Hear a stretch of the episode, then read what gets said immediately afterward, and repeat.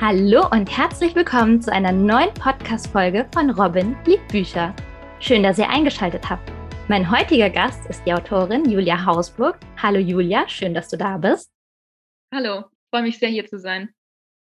Du hast ja schon einige Bücher geschrieben und letztes Jahr durfte ich Hunting Hopes von dir vorstellen. Dankeschön dafür nochmal.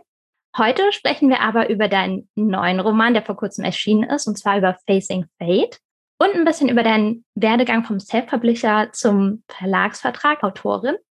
Aber nun erstmal zu dir. Magst du dich kurz vorstellen, damit die anderen mal ein Bild von dir bekommen? Natürlich. Ich bin Julia Hausburg. Ich bin 23 Jahre alt und komme aus der Nähe von München und ich schreibe Bücher für junge Erwachsene. Ich habe bereits drei Bücher im Self-Publishing veröffentlicht, zwei davon eine Young Adult-Reihe und ein New Adult-Buch. Und mein neuestes Buch ist im Forever Verlag erschienen und wie du schon sagst, heißt es Facing Fate. Dann kommen wir direkt auch zu Facing Fate. Kannst du darüber ein bisschen was erzählen, damit die Hörer und Hörerinnen so ein bisschen was von der Story erfahren? Ja, im Buch geht es um Annie, die nach New York kommt, um einen Neuanfang zu starten. Und ähm, sie beginnt dort ein Studium und beginnt im Café zu arbeiten. Und in diesem Café trifft sie dann auf Mason, und natürlich ähm, funkt es sofort zwischen den beiden und sie kommen sich näher. Aber Mason hat ein Geheimnis, das ihren gesamten Neuanfang zerstören könnte.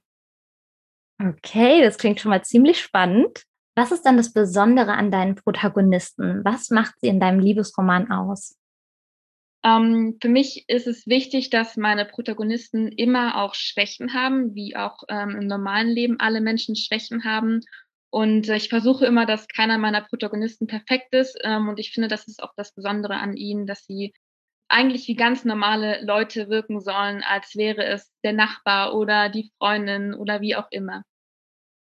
Wie lange hast du denn an Facing Fate geschrieben? Äh, circa ein Jahr. Facing Fate hat in, ich glaube, drei oder vier Versionen existiert, ähm, bevor es dann zu der jetzigen Version, die auch veröffentlicht äh, wurde, gekommen ist. Und ähm, ich habe, glaube ich, noch nie an einem Roman so lange gearbeitet wie an Facing Fate. Das heißt, du hast wie lange gebraucht, also von der Entstehung bis zum fertigen Buch? Hm, circa ein Jahr doch. Woher holst du dir eigentlich deine Inspiration für deine Geschichten?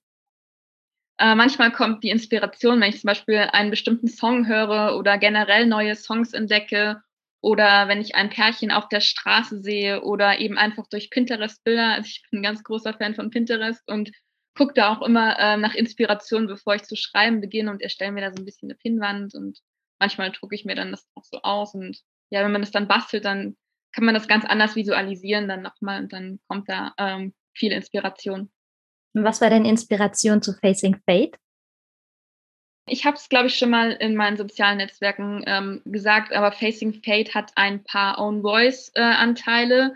Äh, ähm, also einige von diesen Erlebnissen, die Annie gemacht hat, die sind auch mir passiert und deswegen ist ganz viel davon einfach durch meine Lebenserfahrung, sage ich jetzt mal, gekommen.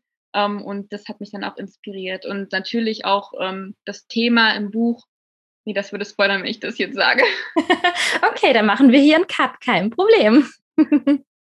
Kommen wir aber mal zur nächsten Frage. Und zwar gibt ja schon ziemlich viele romantische Geschichten.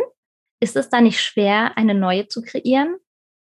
Äh, nein, das finde ich nicht, weil irgendwie jede Geschichte auf ihre Weise was Einzigartiges hat und allein die Figuren sind ja immer auf irgendeine Art und Weise besonders und nicht wie eine andere Figur.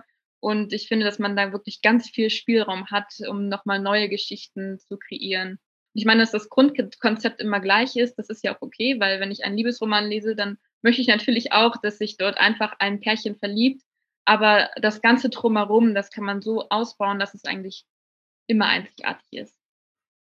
Was muss denn für dich in einer guten Liebesgeschichte vorhanden sein? Ähm, also für mich ist es wichtig, dass ich beim Lesen Herzkribbeln bekomme und ähm, dass mich das Ganze vielleicht auch ein bisschen so rührt, dass ich die eine oder andere Träne verdrücken muss. Also ich finde es immer schön, wenn einen Liebesgeschichten berühren können. Und welche Liebesgeschichten gefallen dir persönlich am meisten? Enemies to Lovers. wenn die Protagonisten sich am Anfang nicht leiden können, dann hat es einfach irgendwie was Spannendes. Ich glaube, da hast du einige Befürworter. Weil ich habe schon öfters solche Umfragen gesehen und ich glaube, das ist ganz hoch im Kurs. Ja, ich glaube auch. Wir wenden uns jetzt mal ein bisschen von deinem Roman ab und kommen zum Bereich Self-Publishing. Du warst ja vorher Self-Publishing-Autorin. Und meine erste Frage dazu, wie viele Bücher sind im Self-Publishing von dir erschienen? Drei Stück insgesamt. Und ähm, vielleicht kann ich ein bisschen was dazu erzählen, weil Gerne. Self-Publishing ist ja nicht immer, also es gibt verschiedene Möglichkeiten, wie man Bücher selbst rausbringen kann. Und ich habe tatsächlich beide Möglichkeiten ausprobiert. Meine erste Reihe ist über den BOD ähm, Books on Demand erschienen.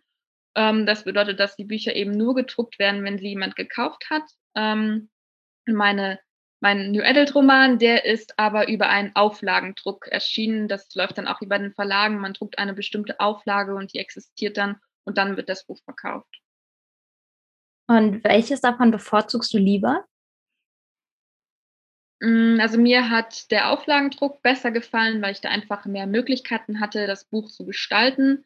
Aber am Anfang ist es natürlich viel einfacher gewesen, über den BOD zu gehen, weil man da einfach wesentlich weniger machen muss. Also bei dem Auflagendruck ist man wirklich für alles zuständig und ähm, der BOD nimmt einem wirklich sehr viel ab und hilft auch sehr viel. Und man kann dann auch zum Beispiel für ähm, Messen oder irgendwelche Services noch ähm, ausgewählt werden. Und ich fand das für den Anfang, kann ich das echt empfehlen, dann über Books on Demand zu gehen. Da passt ja meine nächste Frage auch ganz gut dazu. Und zwar hast du noch mal drei Tipps für Autoren und Autorinnen, ähm, was das Self-Publishing angeht?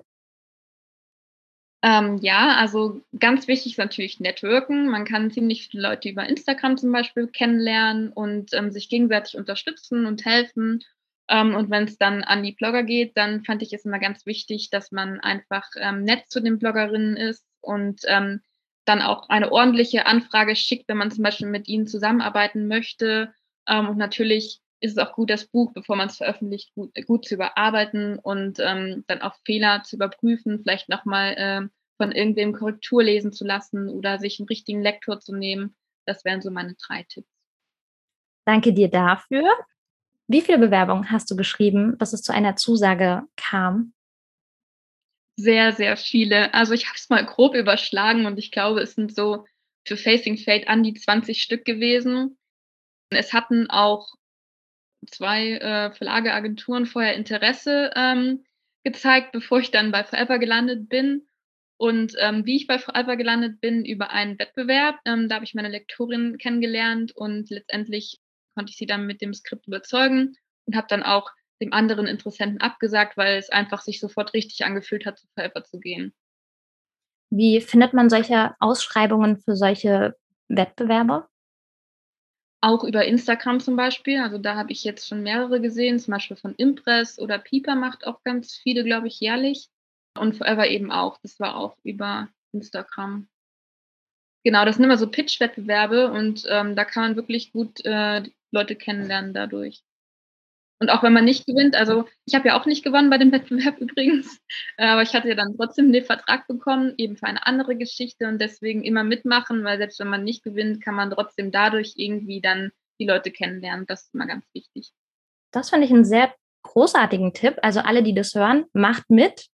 Ihr seht, bei der Julia hat es auf jeden Fall geklappt. Keine Angst haben, es kann eigentlich immer nur was Gutes bei rauskommen.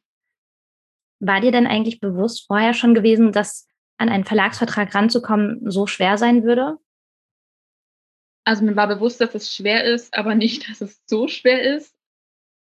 Hättest du denn in dem Fall, also wenn es um einen Verlag geht, auch nochmal Tipps für die Hörer und Hörerinnen? Wie gesagt, eigentlich derselbe Tipp, bei Wettbewerben teilnehmen, ähm, Leute kennenlernen, einfach immer nett sein und sich äh, auch, ähm, das heißt, weiterbilden. Also einfach Übung macht den Meister. Mit jedem Buch wird man besser und wenn es dann nicht klappt, dann klappt es vielleicht beim nächsten. Also nicht aufgeben. Dann sind wir eigentlich schon fast am Ende. Wir kommen jetzt zu den letzten Fragen, die ich immer den Autorinnen stelle. Und zwar, welches Genre bevorzugst du beim Lesen? Ich lese eigentlich eine bunte Mischung aus Romance und Fantasy, meistens immer sogar abwechselnd. Äh, und das sind auch so meine beiden favorisierten Genres beim Schreiben ehrlich gesagt. Also ich schreibe, was ich auch lese, beziehungsweise lese ich, was ich auch schreibe. ähm, was bewegt dich denn zu einem Buchkauf? der Klappentext. Ich bin kein Coverkäufer. Ähm, wenn mich das Cover anspricht, aber der Klappentext nicht, dann kaufe ich es nicht. Also mich muss der Klappentext überzeugen. Was war denn das letzte Buch, was du gelesen hast? Die Boston Bells Reihe, der dritte Teil davon, und die hat mich auch echt überzeugt. Abschließende Frage. Wie und wo liest du am liebsten? Am liebsten bei gutem Wetter draußen auf meinem Balkon in der Sonne und wenn das Wetter nicht so gut ist oder abends dann in meinem Hängesessel vor meinem Buchregal. Dann, liebe Julia, vielen lieben Dank, dass du dir die Zeit genommen hast. Es war sehr schön, mit dir über deine Erfahrungen und über deine Bücher zu reden. Ja. Und wer mehr über die Julia erfahren möchte, dann kann ich es nur empfehlen, schaut bei Instagram auf ihrem Account vorbei. Und an alle Bücherliebhaber und Bücherliebhaberinnen und die, die es noch werden wollen, genießt den Tag und wenn ihr wollt, hören wir uns wieder nächsten Sonntag zu einer neuen Folge von Robin liebt Bücher.